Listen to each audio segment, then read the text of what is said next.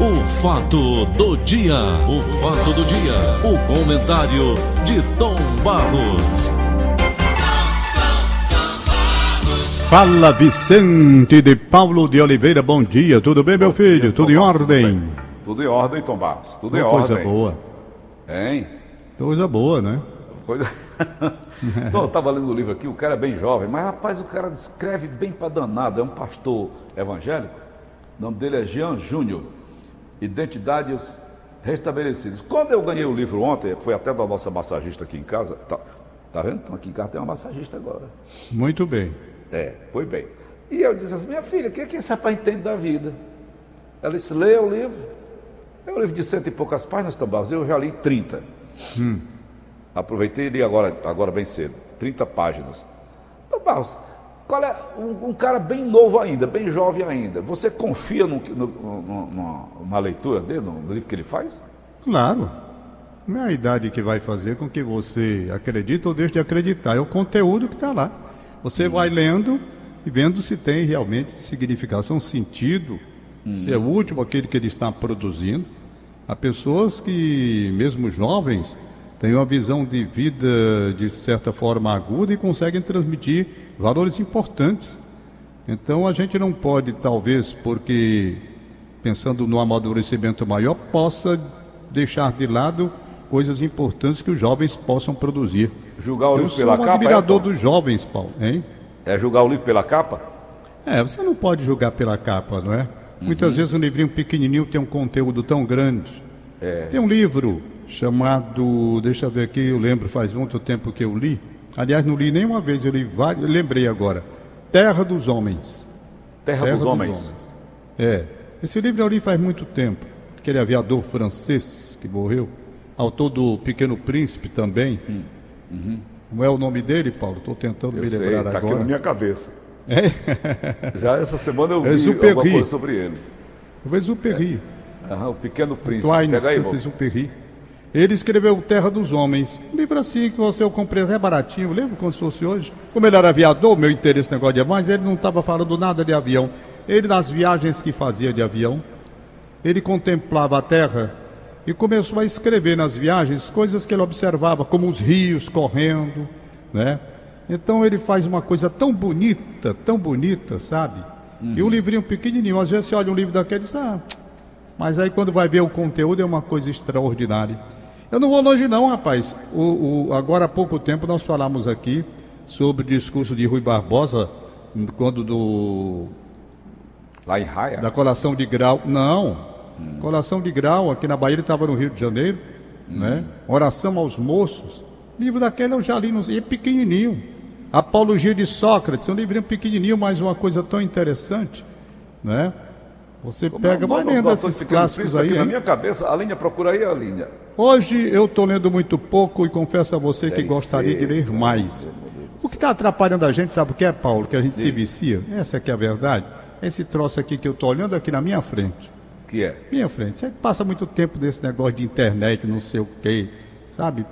E se uma leitura de um livro é muito mais útil, eu acho. A internet era mais para uma pesquisa, mas a gente tem, e vai tal, porque o Celso de Mello vai se despedir hoje, e vai fazer o último discurso, e não sei o quê, e trinta e tantos anos de atividade, e fez isso, e fez isso, fez aquilo outro. Pronto. Aí a gente vai lendo, vai esquecendo o tempo passar. Eleição dos Estados Unidos que eu fui ler hoje aqui para tentar entender. Porque lá é diferente daqui, não é? Eleição dos Estados Unidos. Eu quero E agora em entender novembro, aquele né, Tom, negócio. também? Hein? Agora em novembro também, né? Pois é.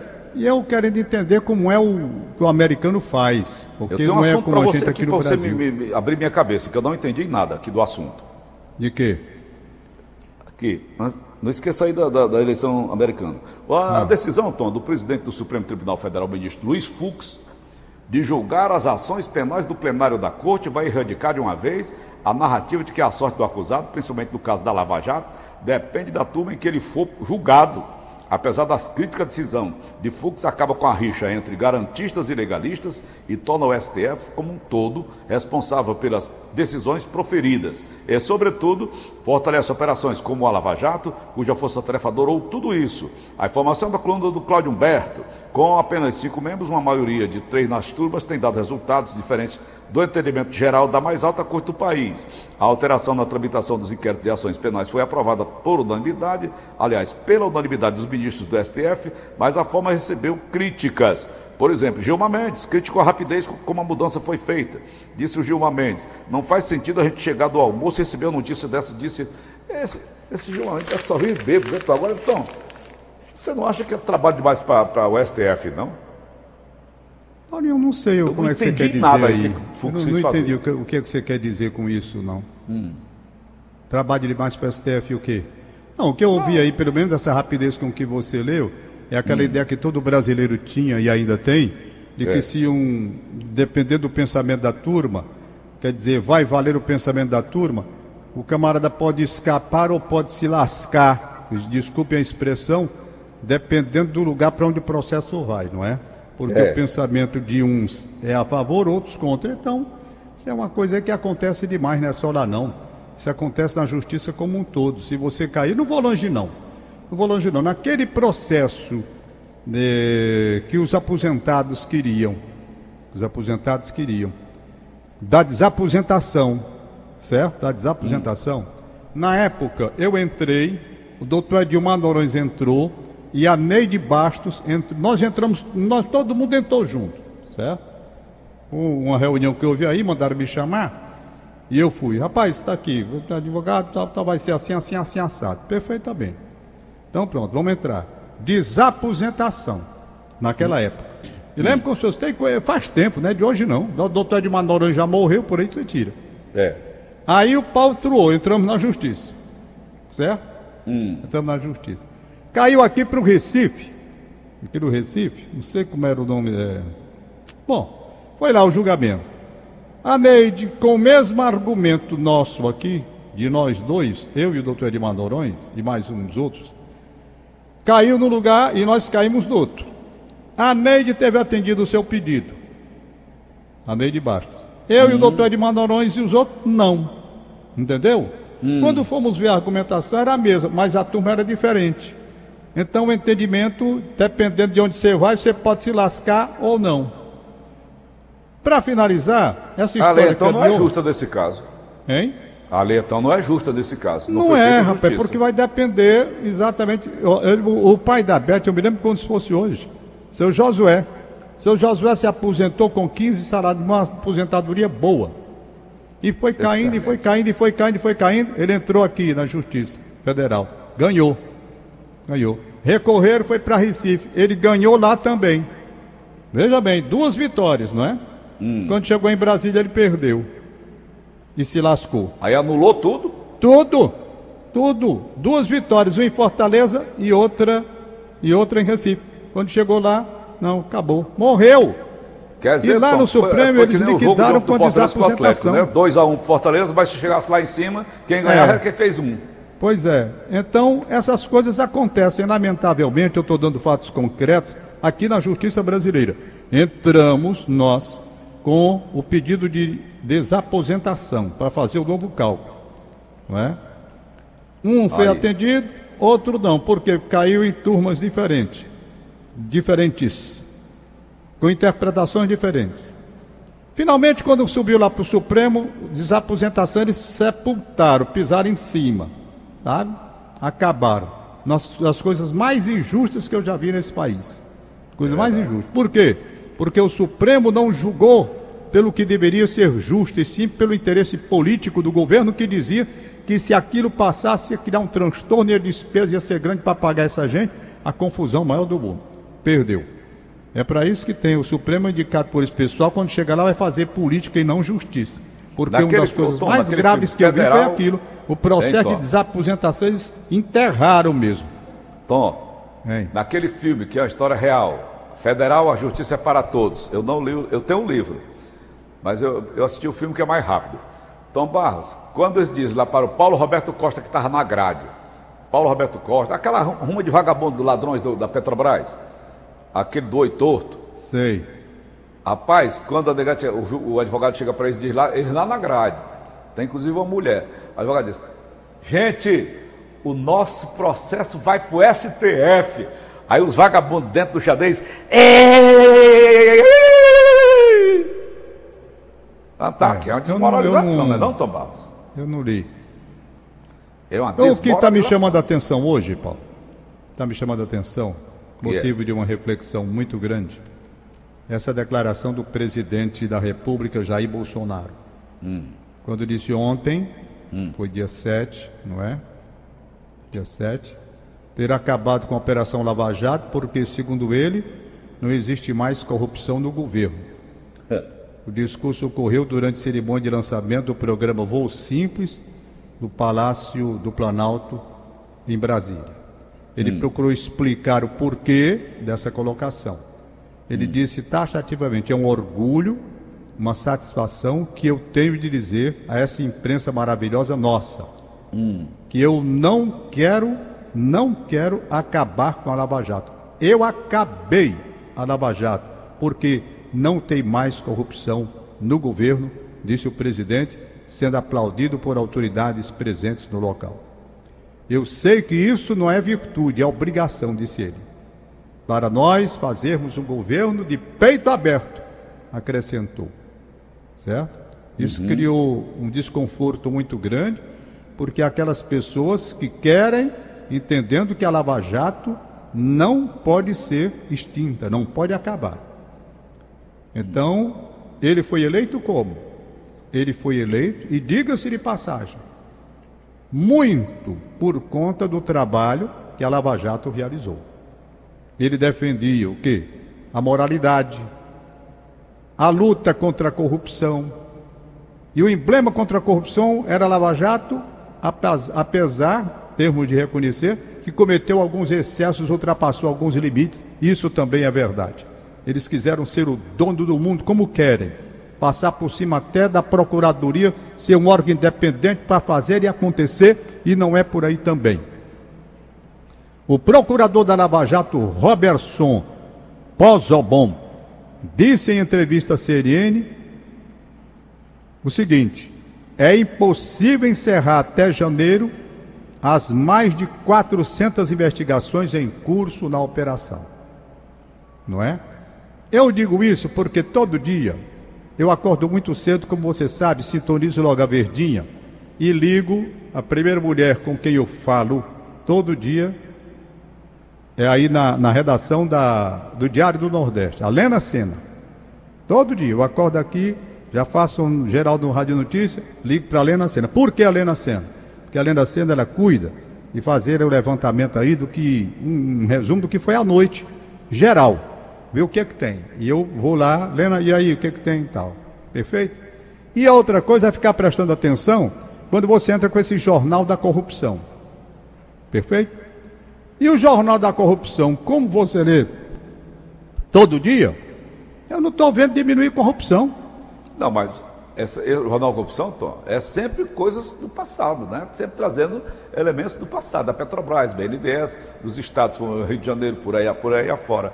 No governo dele, realmente, eu concordo com ele. Não é isso não que eu estou querendo dizer. Não teve nenhum caso de corrupção no governo dele, não, Tom. Não. Ah, não no governo dele, mas houve, por exemplo, situações desconfortáveis com relação a dinheiros depositados na conta da mulher. Houve também coisa com relação aos filhos que ele tentou blindar. Essas coisas são realidade, né, Paulo? Ninguém pode esconder. Daí o problema com o Sérgio Moro. Não é verdade? Então são coisas desconfortáveis de parte a parte. Não, não é a questão de acabar a Lava Jato. Não é, não é a questão da Lava Jato simplesmente para proteger A ou B. Você tem que pegar a Lava Jato e entender por que o fim da Lava Jato. Quantos processos tem? A Lava Jato só pode acabar quando os processos acabarem também.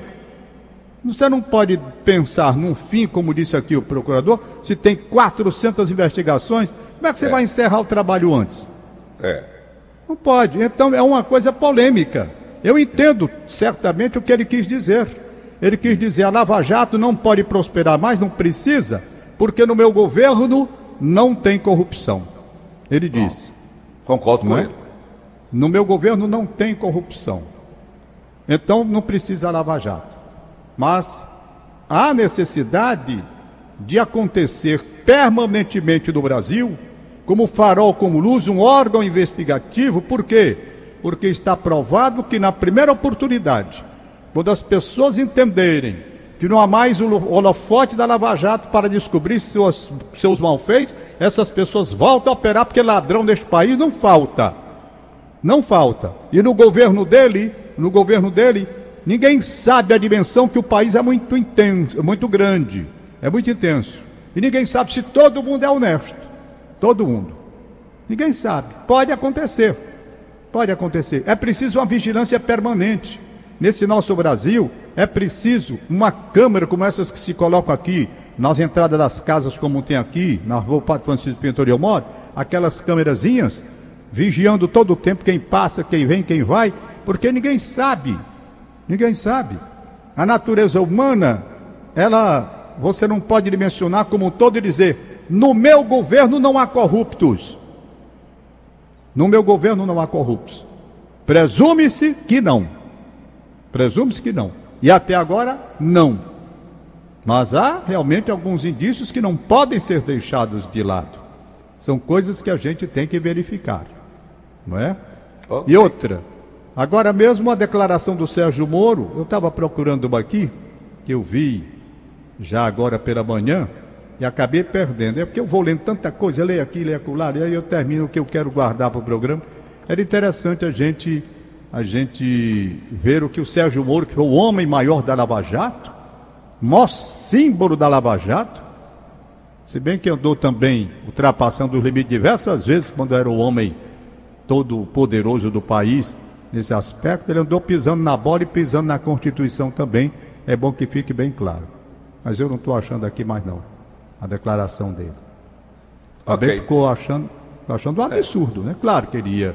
Como é que, que seria a opi- a opinião do Sérgio Moro se não isso? Não é? Então. Estou vendo aqui se tem. Está aqui, achei. Pronto, achei. Achei.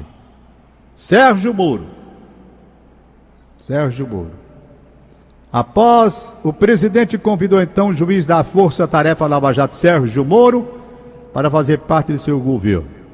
Sérgio Moro, no entanto, anunciou a sua saída em abril deste ano, após a exoneração do diretor-geral da Polícia Federal, Maurício Valeixo, profissional de confiança do ex-juiz Sérgio Moro. Na ocasião, Sérgio Moro afirmou que Bolsonaro queria interferir na Polícia Federal. O presidente queria ter alguma pessoa do contato pessoal dele que ele pudesse colher informações, falou Sérgio Moro. Realmente não é o papel da Polícia Federal prestar esse tipo de informação. Né? E por aí vai. Bom, esperar o que vem por aí, não é?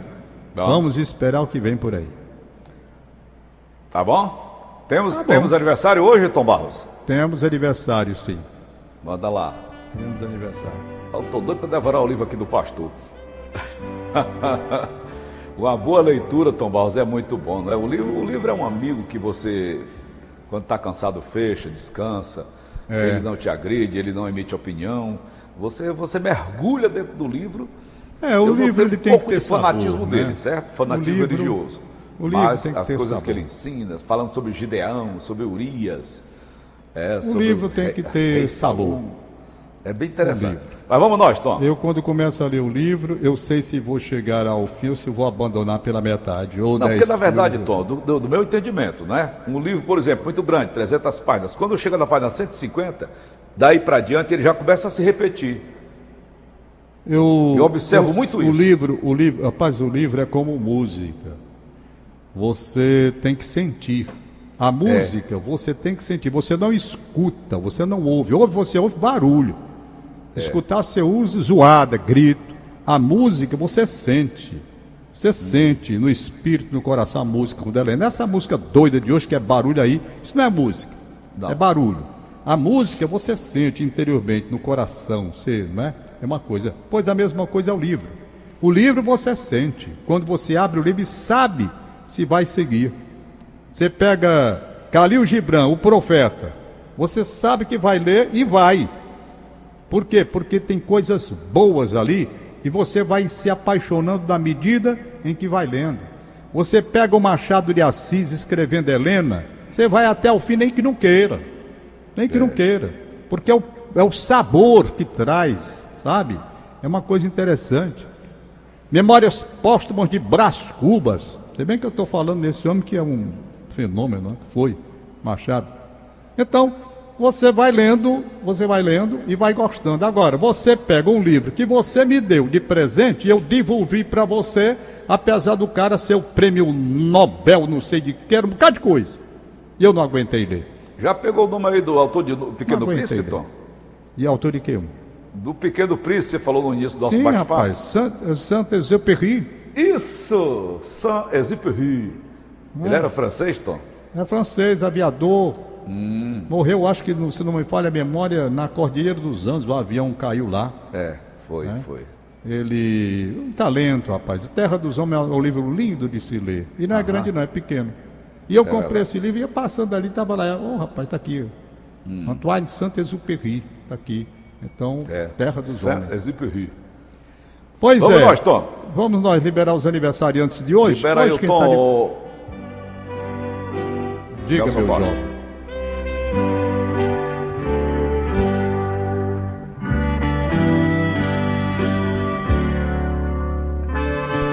Diga, Paulinho, estou esperando.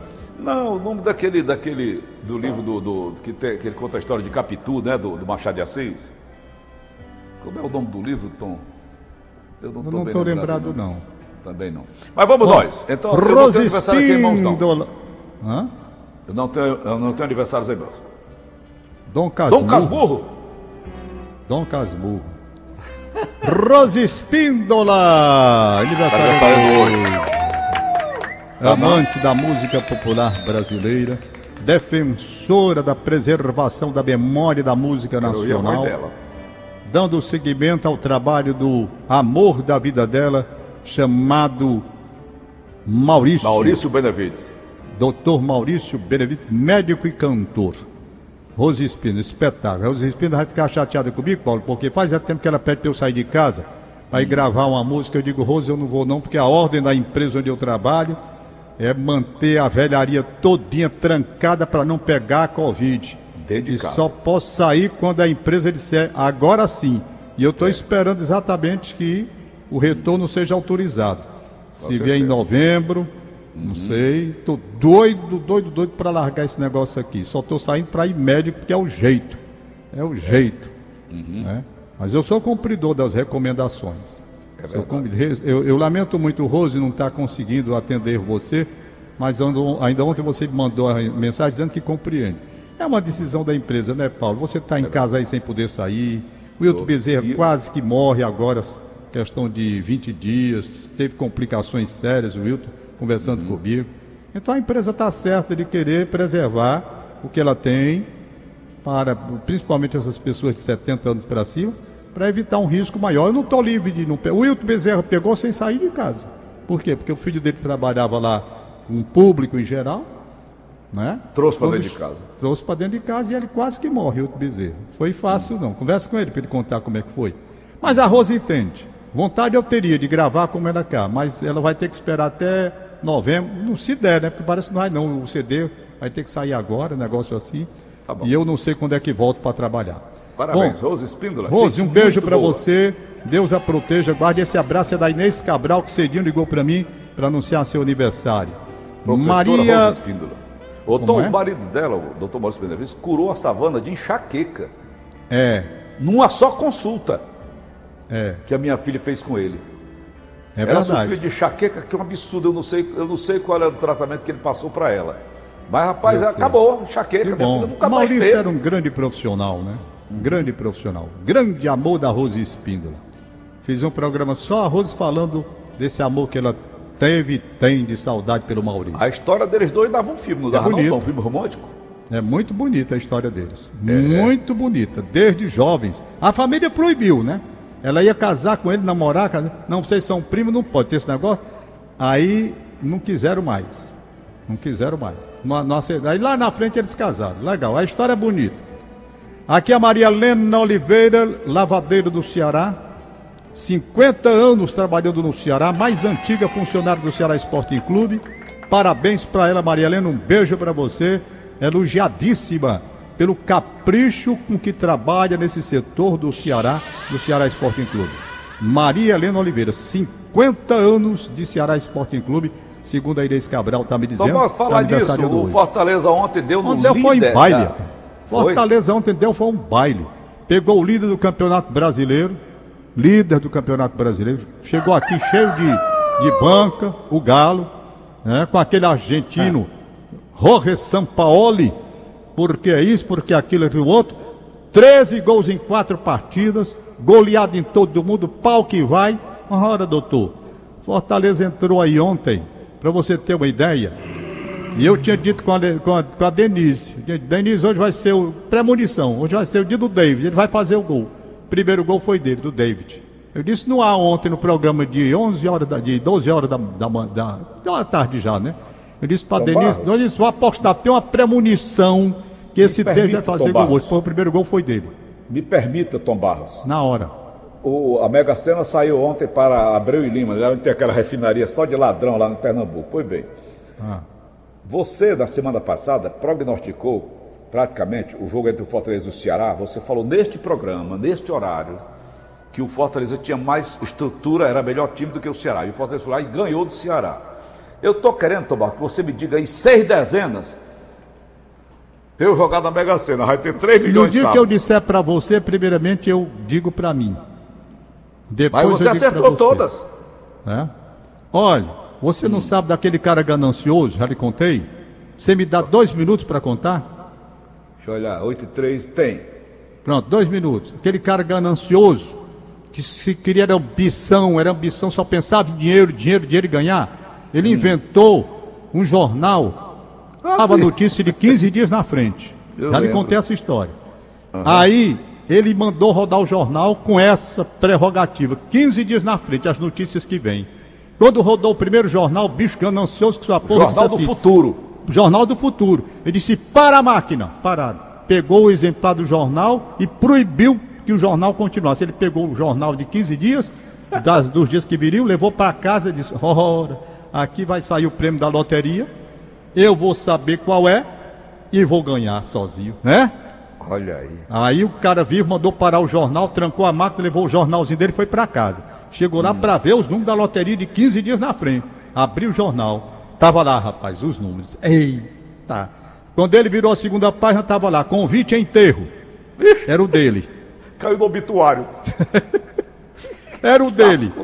Aí o cara já mudou. No lugar de pensar no dinheiro da loteria, nos bilhões que ia, ele pensou: meu Deus, como é que eu vou, como é que eu vou me sair para preservar a minha vida? Eu não quero morrer. Então, Paulo, tem isso que acontece também, não é? É, mas você, tá, você, você faz o prognóstico daquilo que você entende, né? Que é o futebol. É. Eu, por exemplo, gente... eu deixei de jogar na Mega Sena, Tom. É, a gente. Não, eu dificilmente eu jogo. Ganhar, se eu ganhar com 70 anos de idade, já todo arriado, o que, que, eu vou fazer? É, eu, eu jogo às vezes, Paulo. Às vezes eu jogo. Se eu for conta, passando aí. Lascado. Eu jogo às vezes. Eu não é. joguei não agora nessa coisa. Primeiro que eu não estou saindo de casa. E eu Isso peço é aqui o Aberto para ir jogar. 40 anos, Tom o cara cai aí no meio do rapaz, agora foi demais. Outra Vamos coisa, embora. Paulo, por exemplo, eu, aqui eu não estou jogando, eu não estou saindo. Como é que eu faço? Eu peço a Beth, vai lá. Se ela foi lá no, no shopping, lá, no Benfica, que é mais pertinho daqui de casa, pertinho, lá tem. Beth, joga lá ou então aqui perto jogo. Mas é difícil eu jogar, muito difícil. Até porque também não quero expor, mandar a Bet para o negócio de loteria, expor negócio de Covid, pensar em ganhar na Mega Sena, que acusa 50 milhões. Né? A probabilidade de você tentar um número. Não, às vezes eu passo, não tem ninguém da loteria que eu entro e jogo. Mas ah. não estou essa, por exemplo, 100 milhões, não vou jogar hoje. Não, tá assim que nem fui, passei nem perto, nada, nada, fiquei aqui. E a Bet foi, mas eu não pedi para ela jogar.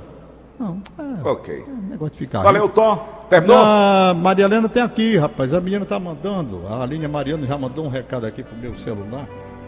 Tem uns Vai. aniversariantes de hoje aqui, aqui. Senão a turma fica com raiva. Abraçar a Luciana e o Fernando. Abraçar. Deixa eu ver. Rapaz, quando for o aniversário do Oscar, hein? Ah, Foi eu já domingo, falei, rapaz? foi. Já, já falei, já falei. Não foi domingo? Santiago, tô tá aqui, pronto, achei. Verdinha. Verdinha, pronto, daqui. Lúcia Campelo do Papicu, parabéns. Aniversariante de hoje. Parabenizar a minha netinha Glorinha. Eu sou o Zezinho Siebra. Então tá aí o Zezinho Siebra, abraçando a netinha dele, a Glorinha. Certo. E Derlan mandando parabéns para Juca Branco em Acaraú, Certo. Auristela Cavalcante em Garrote Calcaia. Uhum. Perfeito? E eu acredito que só tem esses aqui por enquanto. Deixa eu ver a linha Mariana. até que amanhã. Tomás. Tem a linha Mariana. A linha Mariana. Ok. linha boa. Tá certo. Tchau, Paulinho. Até amanhã. E morreu Bahia Pré. Acabamos de apresentar. O fato do dia, o fato do dia, o comentário de Tom Barros.